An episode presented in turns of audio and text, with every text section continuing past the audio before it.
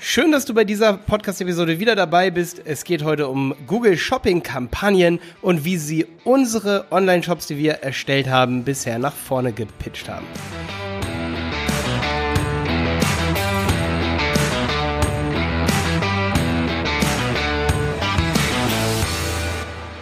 Ja, in dieser Episode geht es mal um was sehr Konkretes und zwar die Shopping-Kampagnen, die man inzwischen bei Google AdWords einrichten kann. Ich glaube, so seit 2015, 2016 geht das. Ähm, das Ding ist, dass du, es ist relativ easy. Wenn du einen Online-Shop hast, dann hast du ja letztendlich ein Bild, einen Preis, eine Beschreibung vom Produkt, eine Lieferzeit und äh, ja, den Preis, Lieferzeit.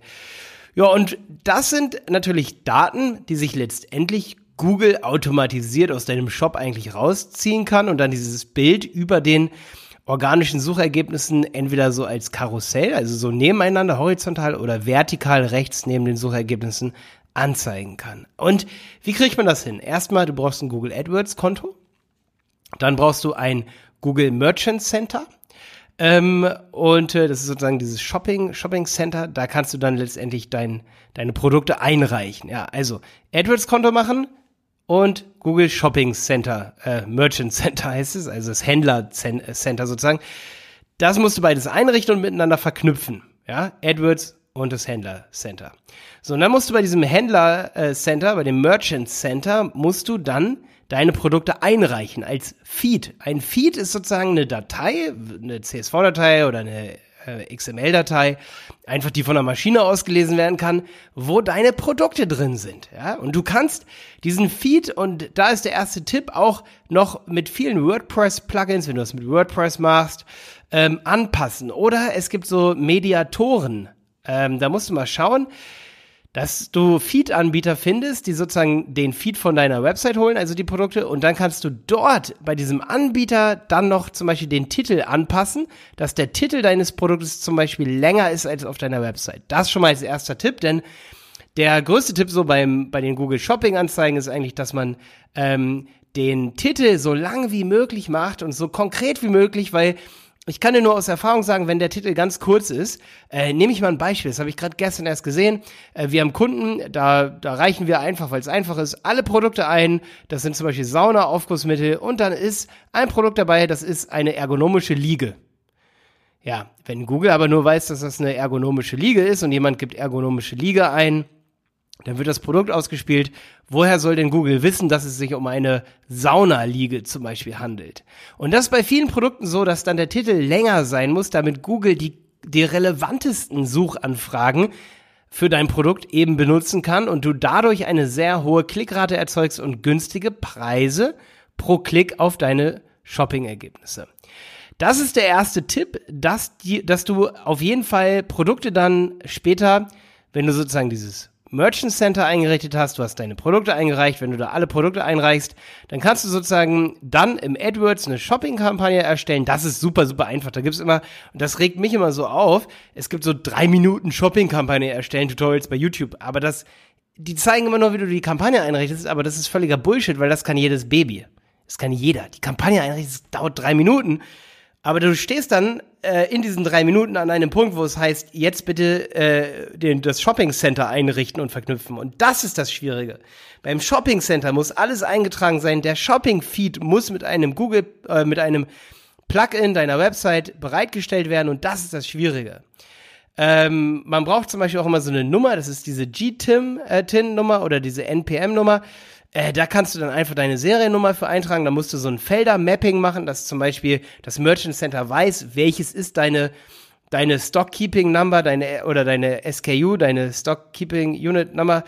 Ähm, was welches ist deine Artikelnummer sozusagen? Dass dass die Artikelnummer dann als Nummer als einzigartige Produktnummer genommen wird später im Merchant Center und das ist eben eine Sache, da kann ich auch mal ein YouTube-Video drüber machen. Äh, gar kein Thema, aber dieses Merchant Center, dass man versteht, was ist das überhaupt? Dass man dort sozusagen seinen Shop verwaltet, seine Feeds verwaltet, Das ist super wichtig für dich und dass du dir darüber Tutorials holst, wie das geht. Und es gibt unzählige Anbieter, zum Beispiel von WordPress, wo man dann diesen Feed aus seinem WooCommerce zum Beispiel bereitstellt, dass man nur eine bestimmte Produktkategorie, also nur bestimmte Produkte in seinem Feed hat, für die man am Ende auch Werbung machen will. Und dann ist bei den Shopping-Kampagnen eben wichtig, dass du, und das ist das Allerwichtigste, deine Suchbegriffe kontrollierst, dass du dann später ins AdWords reingehst und schaust, und das ist das Geile an AdWords äh, Shopping-Kampagnen, du sagst, äh, AdWords, nimm bitte diesen Produktfeed aus dem Merchant Center und mach darauf Werbung. Ja, und da hast du bestimmte Produktgruppen und das Geniale ist, du musst keine Keywords einstellen. Google macht das automatisch. Das ist einerseits genial, aber andererseits ein Fallstrick, wenn wir das Beispiel von eben nehmen, dass du beispielsweise Produkte hast, die einen zu kurzen Produkttitel haben. Dann kann es so sein, dass Google dich für zu viele, zu generelle Keywords ausspielt. Das Gute allerdings und Notbehelf ist, dass du immer schaust, für welche Suchbegriffe spielt dich Google aus. Also du gehst dann nach ein paar Tagen in die Shopping-Kampagne rein und schaust, wofür hat dich Google ausgespielt und dann musst du rigoros Keywords ausschließen und sagen, nein, Google, bitte dafür nicht mehr ausspielen. Nein, Google, dafür bitte nicht mehr ausspielen. Und dann kannst du nämlich ähm, meist schließen wir bis zu 90 Prozent aus und dann haben wir am Ende nur noch die Keywords übrig, die sehr relevant für das bestimmte Produkt sind oder für die Produktpalette. Und dann bekommst du Klicks auf das Produkt. Natürlich musst du noch strategisch ein bisschen überlegen, in deiner Shopping-Kampagne. Und ähm, dann sind wir meist mit unseren Shopping-Kampagnen am erfolgreichsten, wenn wir uns die Wettbewerber angucken. Wie sehen die Produktbilder aus? Äh, für die Produkte, wo uns Google angezeigt hat, das wissen wir natürlich erst nach ein paar Tagen. Äh, wie sind die Preise? Werden da Stückpreise angegeben? Dann brauchen wir sicherlich auch Stückpreise, sonst steht bei uns 10 Euro, weil wir eine Palette verkaufen und beim Wettbewerber stehen 30 Cent. Wo klicken die Leute drauf? 30 Cent billig. Ne? Also, das muss man bei Shopping-Kampagnen beachten, dass man die Preise konkurrenzfähig anzeigt. Konkurrenzfähig anzeigen, das ist das Wichtige. Also Stückpreise zeigen. Ähm, ja, da habe ich zum Beispiel bei Jonas, Jonas, mein Geschäftspartner, der einen Teeladen zum Beispiel, auch einen Online-Teeshop, verkauft online äh, Tee und das läuft super gut. Und der hatte zum Beispiel äh, so bestimmt so Teeblumen verkauft und da stand bei ihm zum Beispiel 10 Euro, weil er hat äh, den 100 Gramm Preis angegeben, aber der Wettbewerber hat einfach Stückpreise pro Teeblume angegeben, 80 Cent. Natürlich gehen die Leute auf das 80-Cent-Produkt, weil sie sehen, oh, da ist ja zehnmal so billig, ja? Also das ist super, super äh, wichtig für dich zu wissen und beschäftige dich mit Merchant Center. Es ist alles super easy. Du hast genug Plugins, sicherlich auch wenn du äh, Shopify benutzt, wenn du äh, wenn du hier zum Beispiel sowas wie ähm, Shopware benutzt, da gibt's überall so Anbieter oder Plugins, Erweiterungen, wie du so ein Produktfeed bekommst, den einfach im Merchant Center einreichen, Merchant Center und Google AdWords verknüpfen und schon kann es eigentlich losgehen. Ähm, und da hatten wir, hatten wir bisher super, super gute Ergebnisse. Hör dir auch mein Tutorial übrigens über Analytics an, dass du dann am Ende auch deine Conversions trackst. Ähm, richte auf jeden Fall Enhanced E-Commerce Tracking ein. Da habe ich ein YouTube-Video drüber, wie das funktioniert, dass du auch wirklich weißt, über welche Shopping-Kampagnen kamen denn dann überhaupt die Conversions.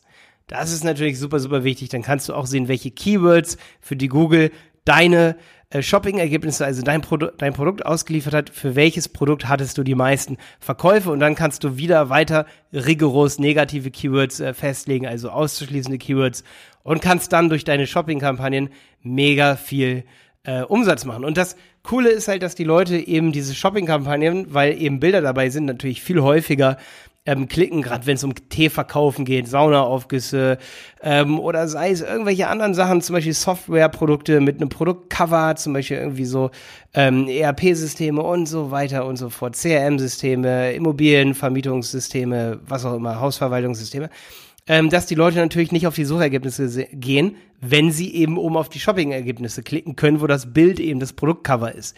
Deswegen sind diese Shopping-Kampagnen für dich so wichtig, wenn du Softwareprodukte verkaufst mit einem Cover oder physische Produkte, die verschickt werden, aber eventuell auch für Softwareprodukte, wie zum Beispiel, wenn jemand ähm, irgendeinen bestimmten Kurs sucht, kannst du ein Produktcover haben und kannst das dann einreichen und kannst dann sozusagen über die Google Shopping Kampagnen dein Produkt verkaufen oder sogar deine Dienstleistung mit einem Cover, wenn du clever das Ganze beim Merchant Center dann einreichen kannst.